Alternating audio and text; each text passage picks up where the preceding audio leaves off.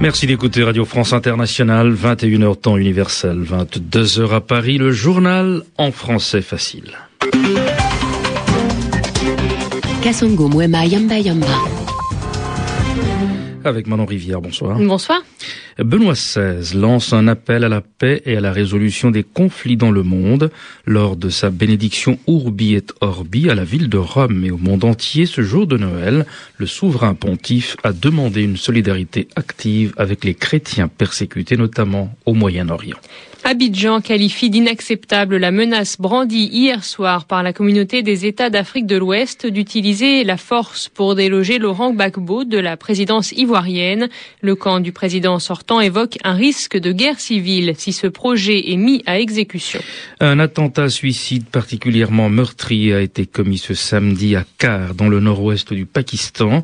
Au moins 41 morts et 60 blessés parmi la population civile. Ce district tribal frontalier de l'Afghanistan est un des bastillons des talibans. Le journal en français facile. En ce jour de Noël, Benoît XVI a prononcé sa bénédiction Urbi et Orbi à la ville de Rome et au monde entier. Devant des dizaines de milliers de fidèles rassemblés place Saint-Pierre au Vatican, le souverain pontife a adressé ses vœux en 65 langues. Benoît XVI a lancé un appel à la paix en Somalie et en Côte d'Ivoire notamment. Le chef de l'Église catholique romaine a demandé une solidarité active avec les chrétiens persécutés notamment au Moyen-Orient. Puisse la lumière de Noël resplendir de nouveau sur cette terre où Jésus est né et inspirer Israéliens et Palestiniens dans leur recherche d'une cohabitation juste et pacifique. Que l'annonce consolante de la venue de l'Emmanuel allège leurs douleurs et réconforte dans leurs épreuves les chères communautés chrétiennes en Irak et dans tout le Moyen-Orient, leur donnant apaisement et espérance pour l'avenir et stimulant les responsables des nations à une solidarité active envers eux.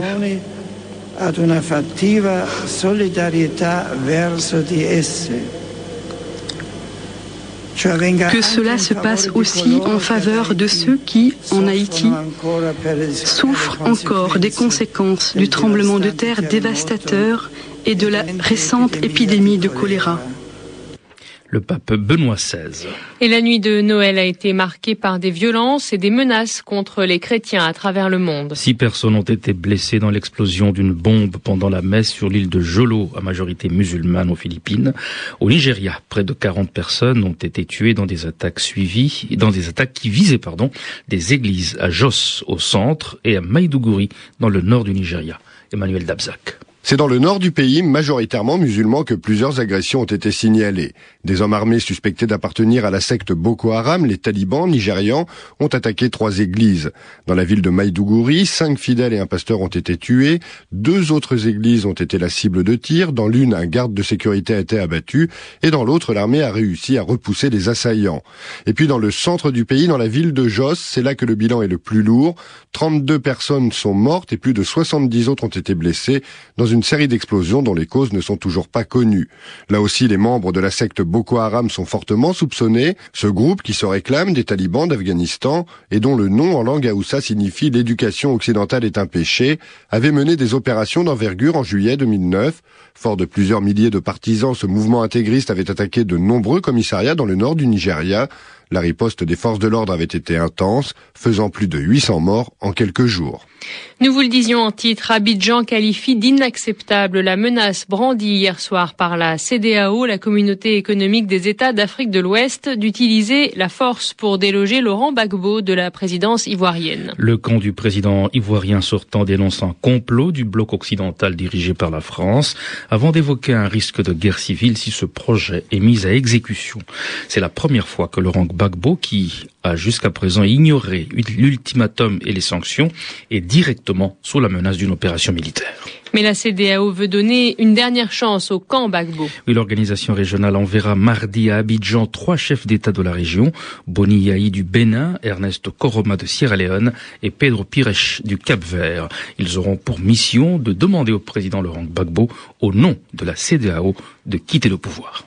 En Guinée, Mohamed Saïd Fofana s'est donné comme mission de consolider la paix et d'œuvrer pour l'unité nationale dans le pays lors de sa première déclaration publique aujourd'hui. Nommé hier par le président Alpha Condé, le nouveau premier ministre guinéen, âgé de 58 ans, est un ancien haut fonctionnaire jusqu'ici inconnu du grand public. Alain Juppé est en visite de 48 heures en Afghanistan. Le ministre français de la Défense a visité l'hôpital militaire de campagne situé à l'aéroport de Kaboul avant de se rendre sur une base avancée de l'armée française. Demain dimanche, Alain Juppé doit s'entretenir avec le président afghan Hamid Karzai. Pour sa part, le général David Petraeus s'est rendu dans une zone difficile du district de Farah dans l'ouest de l'Afghanistan pour rendre visite aux troupes italiennes. Le commandant en chef américain des forces internationales a salué le formidable travail accompli par les soldats italiens dans une zone où les tensions avec les insurgés sont très fortes. Au Pakistan, un attentat à suicide particulièrement meurtrier a été commis ce samedi à Kar, dans le nord-ouest du pays. Au moins 43 morts et 60 blessés parmi la population civile. Le district tribal de Bajour, une zone frontalière de l'Afghanistan, est un des bastions des talibans. Je vous propose d'écouter Greg Barrow, coordinateur média au PAM, Programme alimentaire mondial, qui précise que ce n'est pas un centre de distribution de l'aide alimentaire qui a été visé.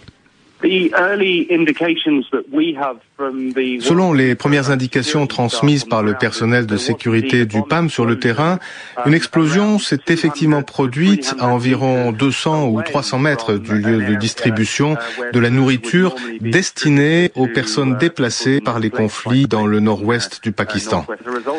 Nous avons donc euh, décidé de suspendre temporairement la distribution de nourriture dans cette zone. Je confirme qu'il n'y a aucun blessé parmi les membres du PAM ou des organisations qui travaillent avec nous sur le terrain. Et d'après nos informations, cette attaque n'était pas dirigée contre le programme alimentaire mondial. Si j'ai bien compris, l'attaque s'est produite sur un barrage de la police pakistanaise et non pas où la distribution devait avoir lieu, comme cela a été rapporté par les médias ces dernières heures. Greg Barreau, coordinateur média au PAM, Jean Parier, Léna Tomic. Et puis nous sommes samedi, Yvan Amar nous propose le mot de la semaine. Et ce mot, c'est intervention. Y aura-t-il une intervention armée, une intervention militaire en Côte d'Ivoire? La question se pose de plus en plus, mais on ne sait pas toujours très bien ce que c'est une intervention.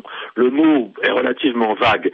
Ça n'a l'air de rien, c'est un mot qui minimise un petit peu les choses, qui essaye de ne pas faire trop peur. Et pourtant, une intervention, ce n'est pas toujours peu de choses. Une intervention militaire, c'est une action militaire, une action par la force ou par la menace, ou parfois par la dissuasion, dont le but clairement exprimé et que Laurent Gbagbo abandonne le pouvoir pour que Alassane Ouattara puisse l'exercer.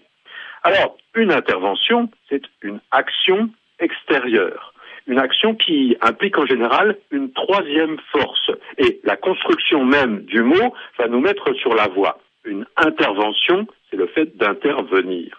Intervenir, c'est venir entre, c'est se mettre entre deux choses, deux éléments, et donc servir d'intermédiaire. Mais ne nous laissons pas tromper par ce mot rassurant. Une intervention n'est pas une invasion, ce n'est pas la guerre, mais c'est quand même euh, une action qui, bien souvent, peut être assez violente. Alors, on l'emploie par rapport à un vocabulaire militaire, mais aussi par rapport à un vocabulaire médical, par exemple, et chirurgical. On parle d'une petite intervention, ça veut dire une petite opération, un geste chirurgical, justement. Alors, pour une grosse opération, on n'emploiera pas le mot intervention. Il ne serait pas pertinent, il ne conviendrait pas. Néanmoins, une intervention, cela veut dire qu'en effet, on va entrer dans le corps du sujet, dans le corps du malade. Alors, on ne prononce pas le mot opération, mais ça exprime quand même le fait qu'une action relativement violente, une action de force, aura bien lieu. Yvan Amar avec le mot de la semaine et ce mot c'était intervention. Vous êtes à l'écoute de Radio France Internationale. Si vous avez raté notre information, eh bien vous pouvez nous rejoindre sur le site de RFI www.rfi.fr.